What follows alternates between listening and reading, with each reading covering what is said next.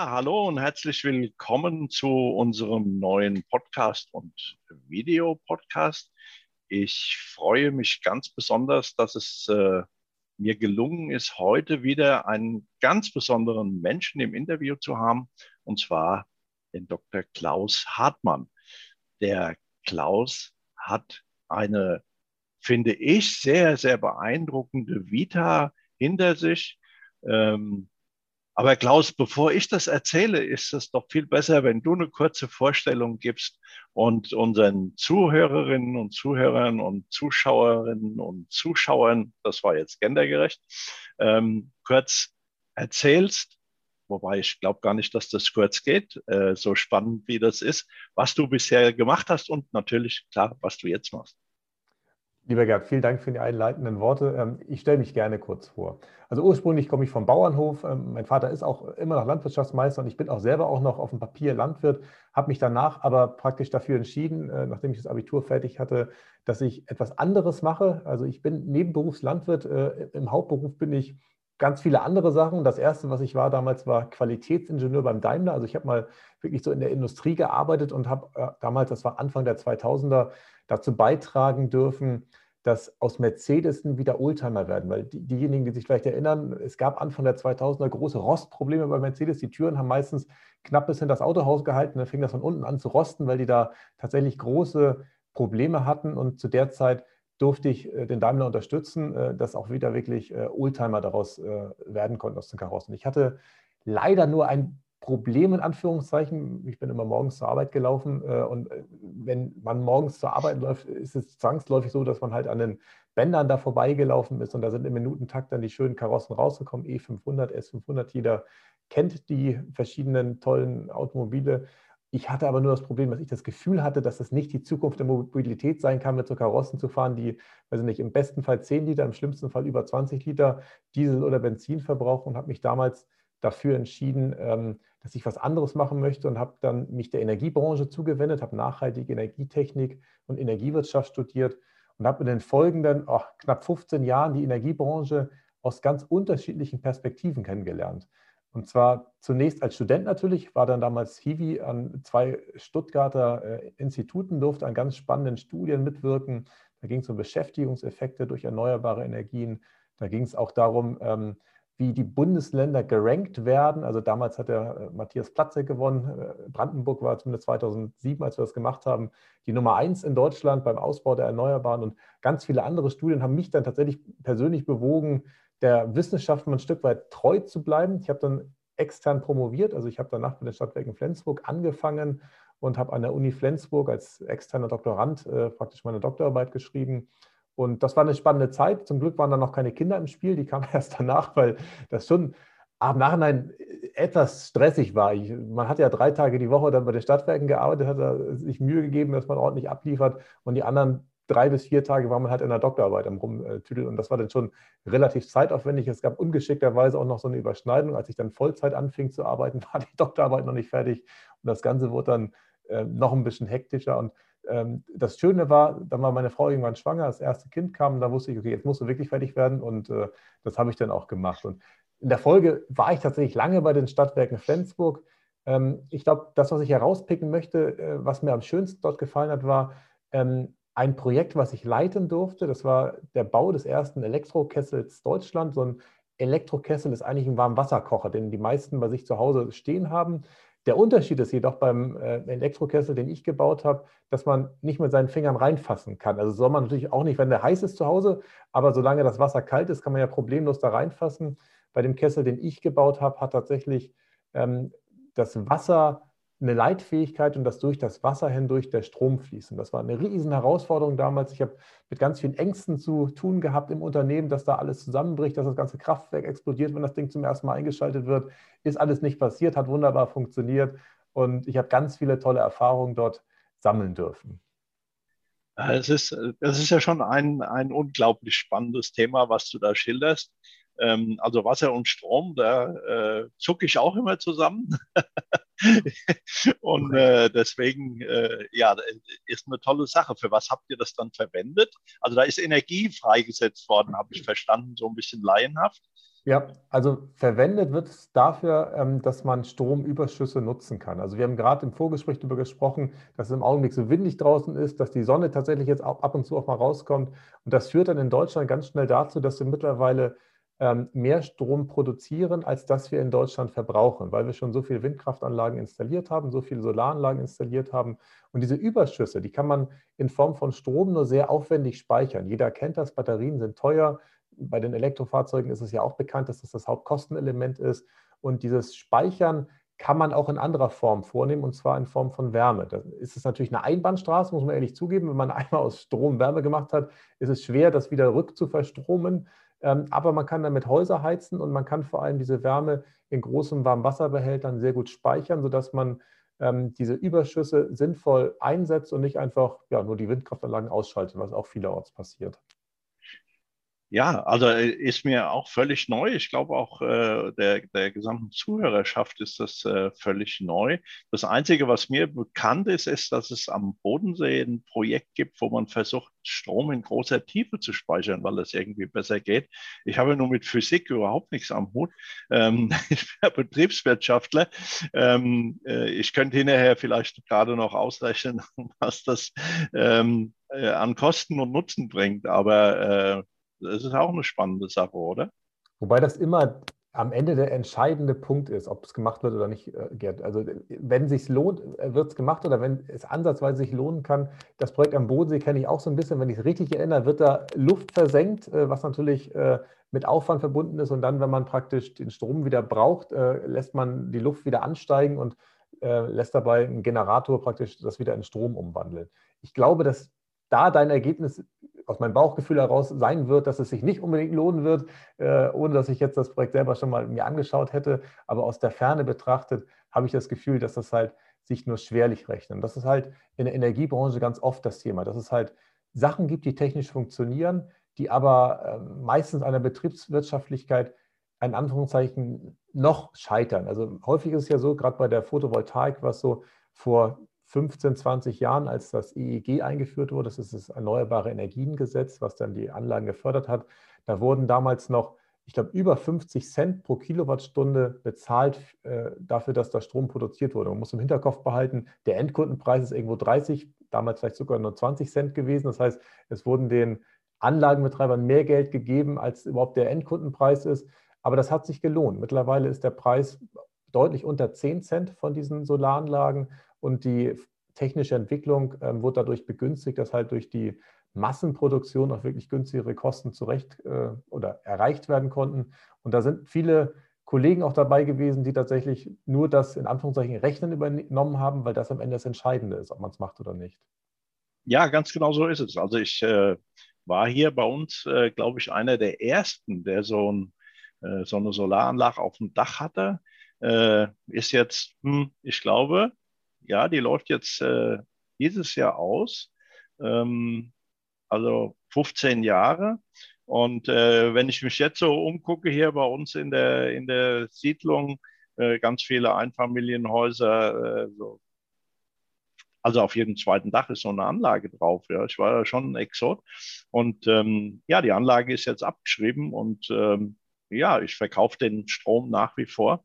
Und äh, jedes Jahr fragt mich das Finanzamt, warum ich den Strom nicht selber nutze. Und ich muss ihnen dann immer wieder erklären, als ich das abgeschlossen habe, war es viel günstiger, den zu verkaufen. ja. Ja, aber Wobei äh, das jetzt wahrscheinlich auch ändern wird. Ich glaube, es gibt noch eine Übergangsphase für 2021 und dann befürchte ich, musst du deinen Strom wahrscheinlich auch selber nutzen, weil das, was du dann danach, also nach dem Förderzeitraum, wenn der schon rum ist, eigentlich müssten es sogar 20 Jahre sein, wenn ich es richtig erinnere, ähm, was du danach bekommst, ist wirklich nicht mehr so doll. Dann macht es mehr Sinn zu gucken, dass du vielleicht dir sogar eine kleine Batterie kaufst oder sowas, dass du möglichst viel Strom dann selber nutzen kannst. Ja, man, man, muss mal schauen. Also ich, äh, ich äh, meine, äh, ja, 20 Jahre äh, äh, geht es tatsächlich, da hast du recht, aber ich habe die nur über 15 Jahre finanziert so einem Darlehen damals, was es da gab für, für Solarförderung. Und äh, ja, muss man mal gucken, vielleicht mal schauen, Wechselrichter rein und nutze es selber. ja. Ist ja noch ein bisschen Zeit. Aber wir wollen uns ja nicht nur über Solaranlagen unterhalten, sondern du hast ja vorhin so schön gesagt, du hast ja irgendwann festgestellt, du möchtest dich viel, viel mehr mit dem Thema Nachhaltigkeit äh, beschäftigen. Ja. Und in welche Richtung geht denn das ganz genau? Ja, das ist eine sehr gute Frage, Gerd. Und, und zwar deswegen, weil ich mich da vor wenigen Wochen nochmal etwas nicht neu ausgerichtet, sondern etwas geschärft habe. So würde ich es formulieren. Also ich habe ja, ähm, nachdem ich den Elektrokessel fertig habe, war ich lange Jahre noch Führungskraft in, in, bei den Stadtwerken Flensburg und hatte als Abteilungsleiter unheimlich viele Chancen, Dinge verkehrt zu machen. Also das Thema Führung ähm, wird einem ja in Deutschland traditionell nicht so beigebracht wie vielleicht äh, Rechnen oder Schreiben, sondern da ist ja viel Trial and Error und ich habe ziemlich viel Error gemacht, bis ich dann verstanden habe, was alles nicht funktioniert und habe dann für mich tatsächlich festgestellt, irgendwann, ähm, dass ich als Führungskraft in einem Bereich, der viel Routinearbeit macht, ähm, nicht richtig bin, weil da kann ich nicht richtig führen, weil ich nicht dafür brenne und deswegen mich dafür entschieden habe, ähm, was anderes zu machen. Dieses andere dachte ich zunächst, sollte Nachhaltigkeit in allen Lebensbereichen sein. Das habe ich auch forciert, habe einen eigenen Podcast äh, gemacht, ähm, wo ich tatsächlich sehr viele, sehr spannende Interviews hatte, wo es aber auch um alles ging. Da ging es um Landwirtschaft, da ging es um Führung, da ging es auch um Sexualität. Also da gab es ganz viele,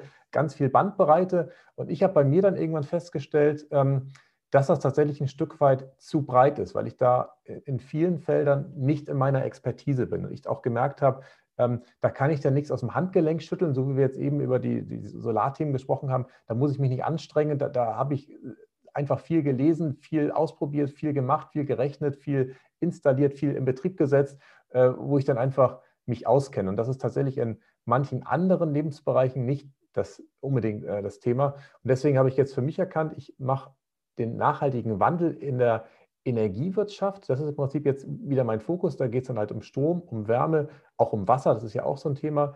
Und ich lasse die, die Randbereiche jetzt ein Stück weit ähm, erstmal liegen, in Anführungszeichen. Heißt aber nicht, dass ich vielleicht zukünftig mal wieder darauf zurückkomme, weil ich spüre immer wieder, dass zum Beispiel das Thema Landwirtschaft, wo ich ja selber auch aktiv bin, mich schon interessiert und es natürlich nicht formal zur Energiebranche dazugehört, es aber immer wieder Berührungspunkte gibt. Also ich bin nächste Woche beim Wasserverband Nord und gebe dann einen Vortrag ähm, die haben natürlich als Hauptprodukt Wasser. Und da ist natürlich eine ganz enge Bindung zur Landwirtschaft da, weil die Wasserqualität hängt extrem davon ab, was wir an der Oberfläche machen, weil die holen ja das Wasser normalerweise aus Brunnen, was im, im Grundwasser sich irgendwo äh, bedient, mehr oder weniger.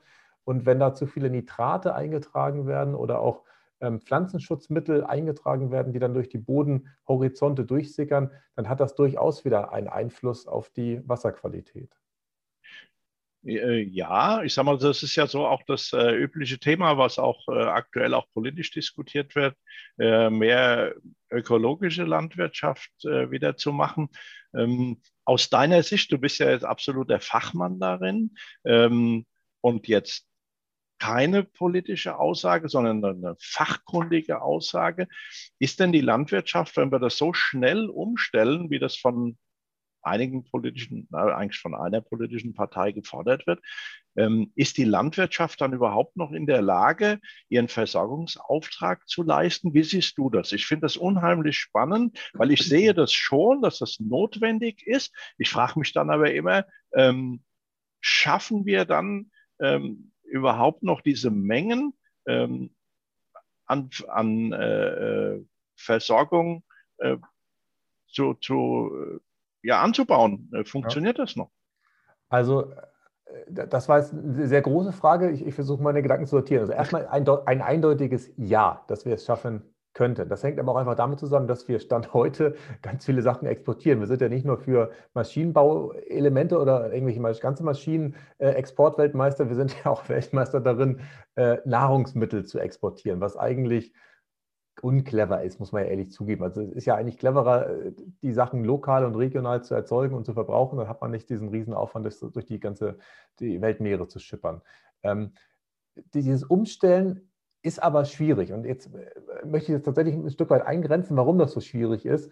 Das hängt damit zusammen, dass wenn ein konventioneller Landwirt, der im Prinzip äh, auch mal was weiß ich, Pflanzenschutz betreibt und, und Sachen wegspritzt oder auch der seinen Boden düngt mit, mit Kunstdüngern oder der auch, ich sag mal, andere Sachen macht, der auch, auch ähm, ähm, ich sag mal, Saatgut einsetzt, was vielleicht äh, gentechnisch optimiert worden ist und also Sachen, die man heutzutage machen kann, um die Erträge zu erhöhen. Ein solcher Landwirt, der muss formal erstmal drei Jahre lang ähm, sich umstellen. Das heißt, in, im ersten Jahr, wo er sagt, er ist Biolandwirt, darf er die Produkte noch nicht verkaufen, weil natürlich die Böden noch voll sind mit den Kunstdüngern, mit den Pflanzenschutzmitteln, was auch immer. Er darf erst nach drei Jahren anfangen, dieses Zettelchen draufzukleben, dass er sagt, okay, ich habe jetzt Bioqualität nach irgendeinem Standard, den er sich dann aussuchen kann, dem er sich anschließt. Und dann kann er auch zum ersten Mal die dann höheren Preise nehmen für seine Produkte. Und äh, das ist eine sehr große Durststrecke, die heute nur die wenigsten Landwirte hinbekommen. Also ich habe da mit mehreren gesprochen, die diesen Weg hinter sich gebracht haben. Die haben gesagt, das ist, kann man machen. Man muss aber tatsächlich dann unheimlich viel ähm, Vorarbeit leisten, sprich ein Polster haben, was natürlich manche Landwirte haben, aber manche heutzutage auch nicht mehr haben, sodass das eine erste ganz große Hürde ist. Und dann ist es natürlich so, dass die Landwirtschaft in den vergangenen Jahrzehnten, das weiß ich auch von meinem Vater und ich mache die Anträge auch ab und zu, ähm, extrem am Brüsseler Tropf dranhängt. Es ist gar nicht mehr so, dass ähm, man sich das vorstellen kann, dass man ein Gros des Geldes über seine Produkte verdient. Das heißt, man verkauft Getreide oder man verkauft die, die zu schlachtenden Tiere, sondern ein, ein Großteil, und ich würde jetzt nicht sagen über die Hälfte, aber es, es geht in die Richtung des Geldes, was ein landwirtschaftlicher Betrieb vereinnahmt, kommt über sogenannte Prämien aus Brüssel. Das heißt, zum Jahresende, die gibt es mal kurz vor Weihnachten, gibt es nochmal diesen warmen Regen da aus Brüssel, wo ein, ein Großteil des Geld reinkommt. Und das ist in meinen Augen ein riesiges Problem, weil dadurch natürlich eine ganze Industrie ein Stück weit ähm, ohnmächtig gemacht worden ist, weil man ja weiß, man kriegt pro Hektar die und die Zuschüsse und man kann sich eigentlich gar nicht so dusselig anstellen, äh, das dann nicht hinzubekommen weil ähm, die so auskömmlich sind, dass man eigentlich gar nicht so viel anderes machen muss. Und das hemmt natürlich die Menschen, weil genauso wie bei Energiewende habe ich irgendwann festgestellt, es ist ja eine Menschenwende. Und wenn man jetzt an die Landwirte denkt, ähm, da kommen natürlich jetzt neue Generationen, die jetzt die Höfe übernehmen, ähm, aber die sind natürlich auch geprägt wiederum von ihren Eltern, von ihren Großeltern, die bestimmte Dinge auf eine Art und Weise gemacht haben, die nicht unbedingt biologisch gewesen sind. Mhm. Ja, absolut. Aber das, das könnte man doch. Also im Moment ist so mein Eindruck, die Förderung aus, aus Brüssel, die fördert ja mehr äh, die, die Großproduzenten äh, äh und, ja. und die kleineren äh, Landwirte, die fallen da hinten runter. Ist das richtig, äh, mein Eindruck? Nee, so, so extrem würde ich es nicht formulieren. Also tendenziell werden die größeren Strukturen schon gefördert, weil die noch effizienter natürlich äh, die Landfläche nutzen können. Aber es ist schon so, dass pro Fläche gezahlt wird. Also der, der kleine Betrieb, der kriegt auch für seine kleinere Fläche anteilig das Geld, ähm, was da angemessen ist. Es ist jetzt nicht so, dass die kleineren überproportional gefördert werden. Das ist ja zum Beispiel in der Energiewende wieder ein Thema gewesen, dass kleine Solaranlagen mehr bekommen als große Solaranlage. Da ist dem Rechnung getragen worden. Das ist jetzt in der Landwirtschaft nicht so. Und wenn man das zu Ende denkt, kann man das schon, so wie du es eben formuliert hast, vielleicht doch stehen lassen, dass dadurch, dass die größeren Betriebe einfach großskalige Vorteile haben, weil sie mit der gleichen Anzahl Mitarbeiter mit größeren Maschinen, größere Flächen bewirtschaften und dann, ich sage mal, proportional auf die Fläche bezogen einfach mehr bekommen, haben die vielleicht einen Vorteil. Aber grundsätzlich ist es äh, für kleinere auch möglich, erstmal die Prämien zu bekommen. Ah, okay.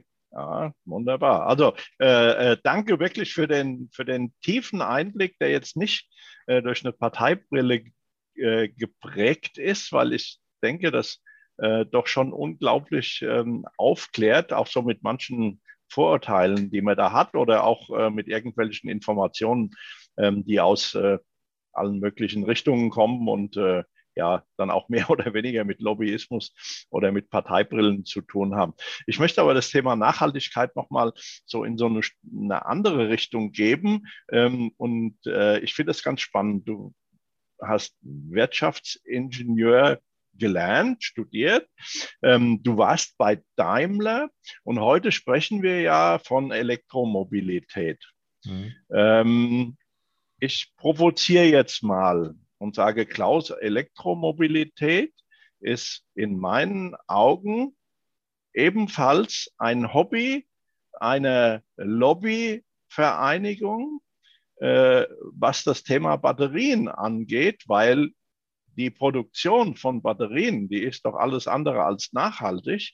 Und ich habe doch noch lange nicht sichergestellt, dass diese Elektroautos äh, nicht mit Atomstrom geladen werden, oder? Mhm. Rein physikalisch kann man das nicht vermeiden, dass da auch Atome oder Elektro, Elektronen reingehen, äh, die aus dem Atomkraftwerk gespalten wurden. Keine Frage. Das Ende 2022, zumindest in Deutschland, weil wir dann keine Atomkraftwerke mehr in Betrieb haben. Aber du hast recht. Also das ganze Potenzial der Elektromobilität kann natürlich erst dann sich entfalten, wenn wirklich der Strom, der da reingetankt wird, äh, erneuerbar ist. Gar keine Frage. Ähm, solange haben wir eine Übergangsfrist, solange sind es auch nicht so viele Elektrofahrzeuge, dass man sagen muss, oh, die Stromnetze reichen nicht mehr aus und, und wir müssen alles neu bauen. Gab es auch schon Stimmen, ich weiß noch, in Flensburg gab es auch so Hysterie, die gesagt haben, Mensch, wenn jetzt hier alle Elektrofahrzeuge kauft, dann reichen die Stromnetze nicht mehr aus. Wenn man das mal sauber ausrechnet und nicht alle gleichzeitig um 19 Uhr ihr Fahrzeug laden wollen, wenn es nach Hause kommt, da, da, kann man auch ein bisschen clever äh, das Ganze äh, shiften, dass äh, praktisch das so getaktet oder äh, hintereinander gemacht wird dann reichen die Netze eigentlich aus, bis 30, 40 Prozent der Einwohner Deutschlands äh, ein Elektrofahrzeug haben. So, aber deine eigentliche Frage, die Provokation da drin war ja, bringt das denn überhaupt was, wenn wir hier mit Elektrofahrzeugen durch die Gegend fahren? Weil die Batterien herzustellen verbrauchen ja so viel, ich sag mal, Metalle und, und Wasser und Energie, dass wahrscheinlich sich am Ende überhaupt nicht lohnt. Ja, das ist richtig. Ähm, ich glaube, von Tesla habe ich mal die Zahl gehört, mit ihrem neuen Werk, was sie da in Ostdeutschland jetzt hochgezogen haben, haben sie einen Wasserverbrauch von, ich glaube, Bad Homburg oder sowas. Also das hat Dimensionen, die man sich jetzt nicht so vorgestellt hat. Ich stelle dann aber halt immer die Frage, was ist da die Alternative? Und die Alternative ist ja auch nicht viel cooler. Also wir haben ja deswegen das alles angefangen, uns zu überlegen und zu machen, zu tun, weil wir zum einen wissen, dass die Fossilen endlich sind. Das merkt man vor allem beim, beim Thema ähm, beim Rohöl, was wahrscheinlich end, also nach heutigem Maßstab endlicher ist als zum Beispiel Kohle. Kohle hält angeblich noch 200, 300 Jahre. Ähm, das heißt, da werden wir in absehbarer Zeit spüren, dass die Reserven zur Neige gehen. Und es ist halt insofern auch ziemlich unclever, selbst bei der Kohle, das bis zum Ende durchzuziehen, weil wir ja nach heutiger wissenschaftlicher Meinung uns relativ sicher sein können, dass wir dadurch einen Klimawandel begünstigen, der dazu führt, dass die durchschnittliche Temperatur nicht bei 1,5 Grad, was ja politisches Ziel ist, gehalten werden kann, sondern eher in Richtung 4 bis 5, vielleicht sogar 6 Grad geht, was dann ja mit so Großeffekten einhergeht, dass der Meeresspiegel steigt, was zumindest bei uns in Norddeutschland ein großes Thema ist, weil wir immer mal wieder äh, die Deiche äh, haben äh, ich sag mal, überlaufen sehen und, und dahinter das Land dann äh, weggegangen ist. Und bei einem Meeresspiegelanstieg von bis zu 70 Metern, der tatsächlich da ab und zu wieder kolportiert wird, ist klar, dass große Flächen, wo heute Menschen wohnen, in Zukunft nicht mehr bewohnbar sind. Und das ist etwas, wo, glaube ich, viel eher äh, der Druck herkommt. Und ich gebe dir recht, Gerd, bei, bei, der Elektromobilität ist auch nicht alles grün. Gerade die Produktion der, ähm, der Batterien ist schwierig. Und das zweite Thema, wo man halt den Strom herbekommt, ist in der Übergangszeit auch äh, kritisch und schwierig. Aber ich finde es deswegen auch okay, dass andere Technologien getestet werden. Also Wasserstofffahrzeuge sind ja auch eine Option, die es sein könnte, hat aber auch Herausforderungen. Also jeder, der mal Wasserstoff gespeichert hat oder damit beruflich zu tun hatte, weiß, Wasserstoff mit ein paar hundert Bar Druck ist auch nicht gerade die sicherste äh, Geschichte, die man sich vorstellen kann. Ja, und es ist, glaube ich, sehr energieaufwendig. Ne? Ähm, den, ja. den Wasserstoff zu produzieren. Ne? Das ist richtig, ähm, wo, wobei da tatsächlich ähm, auch bei den Ingenieuren, auch bei mir, so ein Umdenken stattfinden darf und auch stattgefunden hat. Wir haben ja eigentlich gar keinen Energiemangel, muss man ehrlich zugeben. Die Sonne schickt uns ja permanent viel mehr Energie, als wir Menschen auf der Erde in der Lage sind zu verbrauchen. Also wir nutzen ja nur oh, ich habe die Zahl vergessen, 0,02 Prozent oder was der Energie, die wir überhaupt bekommen, die ja aus der Sonnenenergie umgewandelt wird äh, in Windenergie. Ich meine, das kommt ja auch durch die Sonne äh, alles zustande. Und wir haben ja eigentlich, das merken wir jetzt schon, da haben wir eingangs drüber gesprochen, schon Stromüberschüsse. Das heißt, wenn wir das clever anstellen, kann man diesen energieaufwendigen Herstellungsprozess, nämlich diese Elektrolyse, wie Wasserstoff hergestellt wird, immer in den Zeiträumen machen, wo eh die Sonne scheint und Wind weht ohne Ende und wir gar nicht wissen, wohin mit dem ganzen Strom und dann es gar nicht mehr so energieintensiv ist, weil wir ein Abfallprodukt dafür äh, sinnvoll genutzt haben. Ja, ja, äh, ganz, ganz äh, tolle Betrachtungsweise. Auch mal eine ganz andere Betrachtungsweise finde ich unglaublich spannend. Ähm, ich habe gedacht, ich ähm, könnte dich jetzt ein bisschen entlocken äh, mit meiner Provokation, aber du machst das natürlich total souverän. Ja, wobei, ähm, nochmal noch mal zurückgehört. Also ich kann auch noch gerne an, an einen anderen Punkt der Provokation reingehen, und zwar die Frage, warum, ich war ja beim Daimler, ich, ich kenne aber auch die anderen deutschen Hersteller, Audi oder BMW, warum sie es dann nicht machen. Dass sie jetzt äh, in die Richtung gehen. Und da muss ich auch ehrlich zugeben, wir haben vorhin darüber gesprochen, dass die Energiewende eine Menschenwende ist. Das ist natürlich bei den Autoherstellern genau das Gleiche. Der Daimler hat, ich weiß gar nicht, im Augenblick noch knapp 300.000 Mitarbeiter, von denen ich auch mit einigen natürlich noch im Kontakt bin. Ähm, und das ist halt unheimlich schwer, so ein Riesenschiff dann umzukehren, weil da hängt ja auch unheimlich viel dran, wenn man sich überlegt, wenn der Verbrennungsmotor nicht mehr da ist. Man hat ja gar kein Abgassystem mehr. Man hat auch ganz andere Bremssysteme, weil dann ja auf einmal alles anders ist. Das heißt, die ganzen Werkstätten, die da im Schlepptau dahinter hängen, die haben auf einmal gar nichts mehr zu tun oder viel weniger zu tun, weil so ein Elektrofahrzeug deutlich weniger Wartung in Anspruch nimmt. Ein Ölwechsel wird in 20 Jahren kein Mensch mehr wissen, was das mal gewesen ist, weil keiner mehr Öl da äh, durch die Gegend fährt zum, äh, zum Schmieren. Und das sind tatsächlich Themen, die eine Branche umtreiben und vor allem damit verbunden, der Verbrennungsmotor ist im Augenblick die Cash-Cow der deutschen großen Hersteller. Also die verdienen mit jedem Fahrzeug richtig Geld. Er wird gerne gekauft. Die würden sich ja im Augenblick ins eigene Fleisch schneiden, das zu ändern. Und das ist unheimlich schwierig für so einen großen Konzern, da zum richtigen Zeitpunkt die Wende hinzubekommen und nicht zu lange am Ende äh, gewartet zu haben.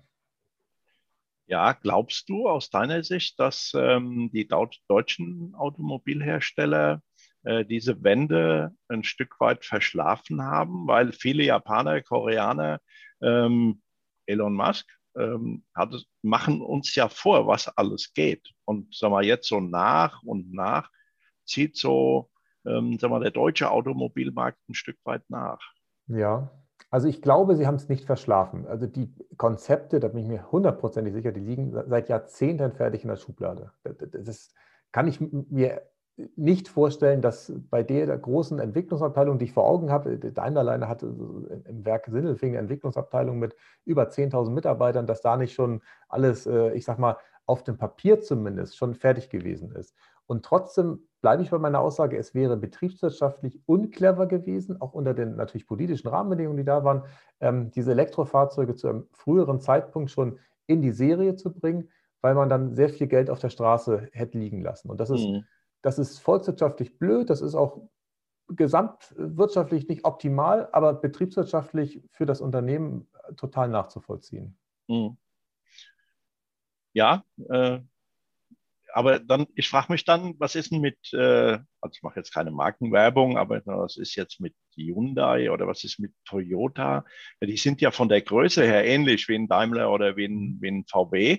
Ähm, äh, die müssen ja auch betriebswirtschaftlich rechnen und äh, die waren erheblich schneller unterwegs und haben viel, viel früher äh, äh hybride Antriebe auf den Markt gebracht und, und reine Elektroautos auch.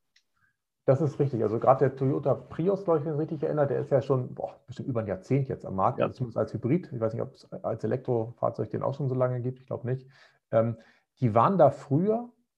Ähm, die Frage ist gut.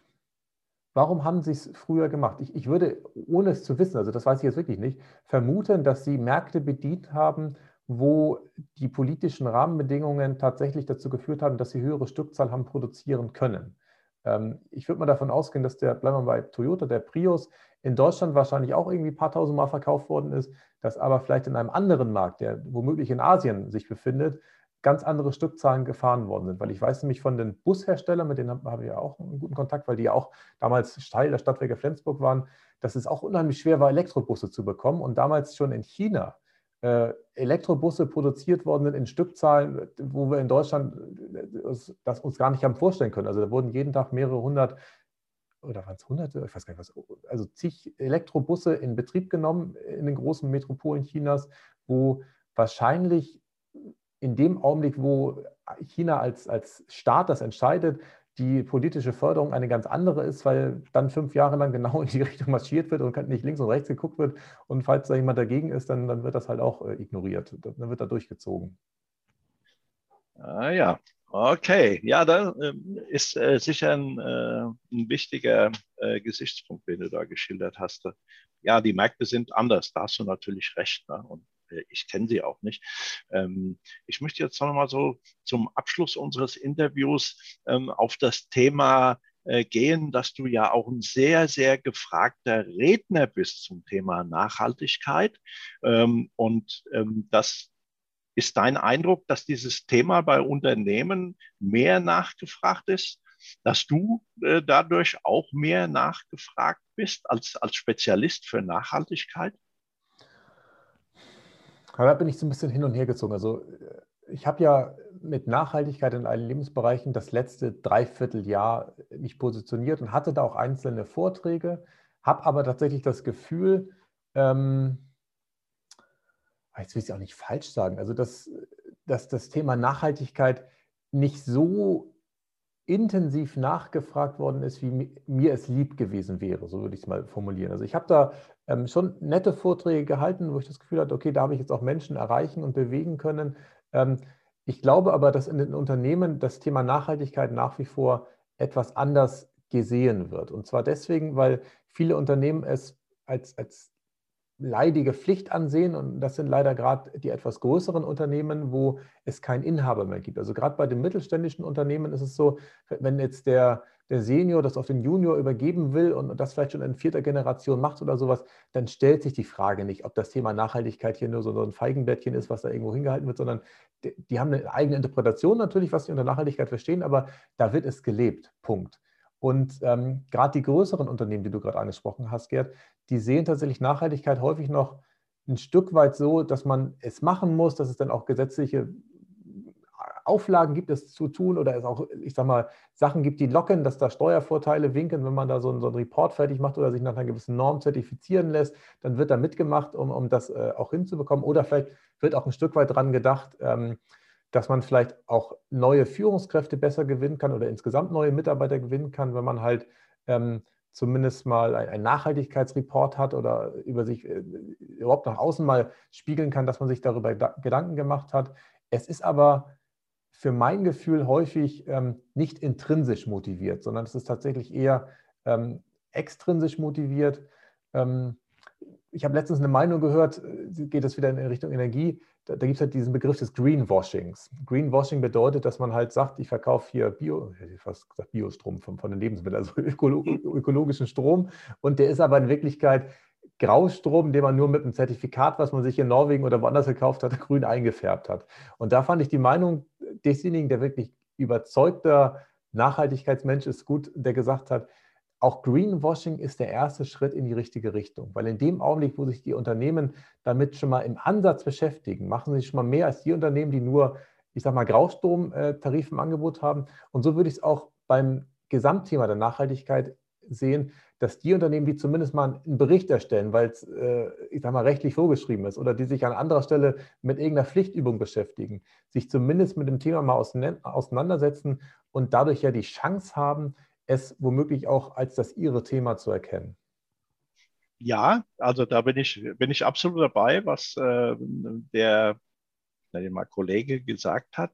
Ähm, also klar, auf der einen Seite verstehe ich, die verwenden natürlich äh, sehr öffentlichkeitswirksam ihre Zertifizierungslabel, ja, DIN zertifiziert, TÜV, was weiß ich, ähm, produziert nach, was weiß ich was. Aber ich muss sagen, und das habe ich sogar ich in unserem Kleinstunternehmen gemerkt. Wir sind ja nur eine zwei, also wir bestehen ja hauptamtlich aus zwei Menschen und arbeiten natürlich mit Trainern zusammen. Aber wir haben ja auch die Zertifizierung gemacht und bei dieser Zertifizierung ist uns aufgefallen, hey Mann, ähm, wir können doch viel nachhaltiger äh, arbeiten, selbst in unserem Mini-Unternehmen, äh, wir müssen nicht immer mit dem Auto fahren. Wir müssen nicht nach Berlin fliegen, sage ich mal, äh, sondern wir können ja auch durchaus die Bahn nehmen, ja, oder Corona hat es möglich gemacht, es war nicht alles negativ. Ähm, wir bleiben zu Hause und machen ein Zoom-Meeting beispielsweise. Also, ja. äh, also ich, ich glaube, das ist ein sehr, sehr wichtiger Ansatz, dass wir immer mehr dahin kommen, äh, dass wir uns dann auch weniger äh, in die Ferne bewegen mit äh, Verkehrsmitteln, die eben nicht so nachhaltig sind. Ja, das stimmt. Ich meine, Corona hat dazu geführt, dass wir unsere CO2-Ziele 2020 eingehalten haben. Also alle Prognosen waren davon ausgegangen, dass wir da überhaupt gar kein Ziel erreichen. Und äh, anscheinend äh, war so eine große Maßnahme notwendig, dass wir da ein bisschen auf Spur gebracht worden sind. Die Frage ist halt, was wir daraus lernen. Wir haben im Vorgespräch gerade darüber gesprochen, jetzt wird wieder alles geöffnet, jetzt können wir wieder uns womöglich anders verhalten.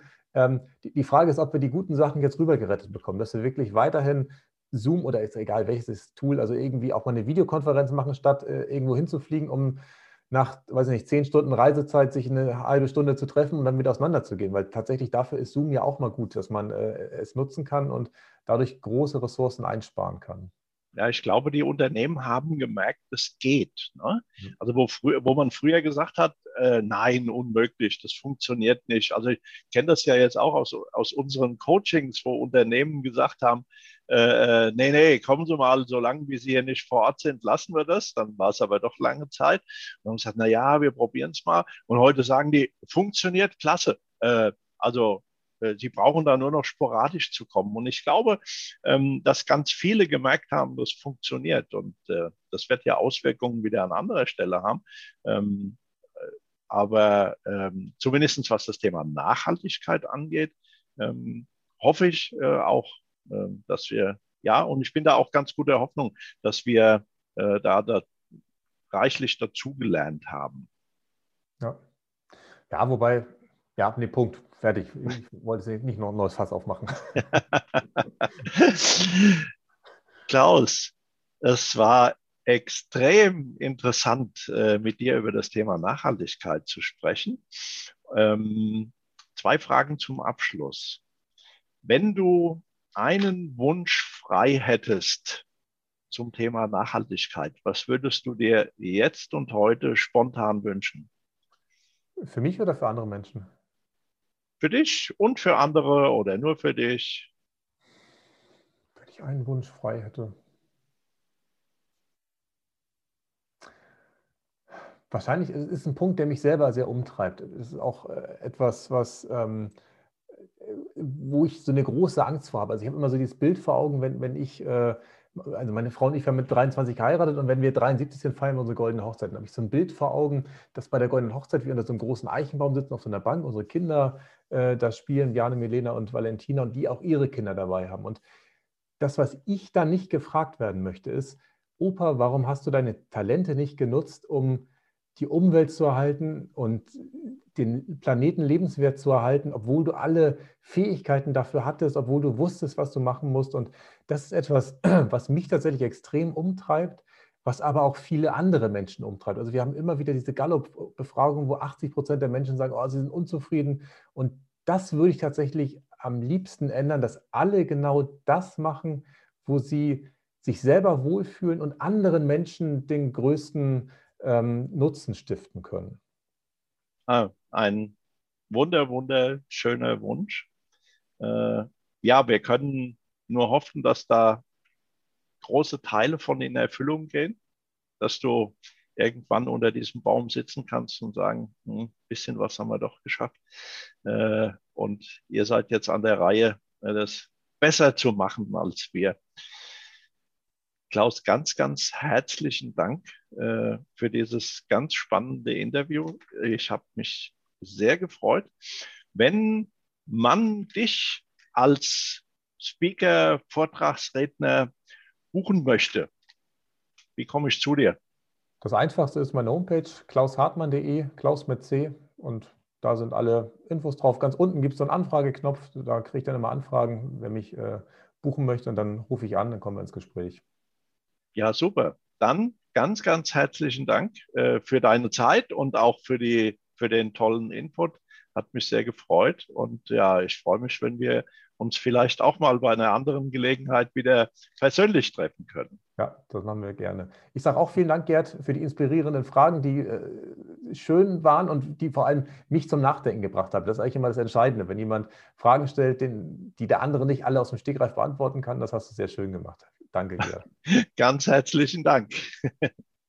Und tschüss.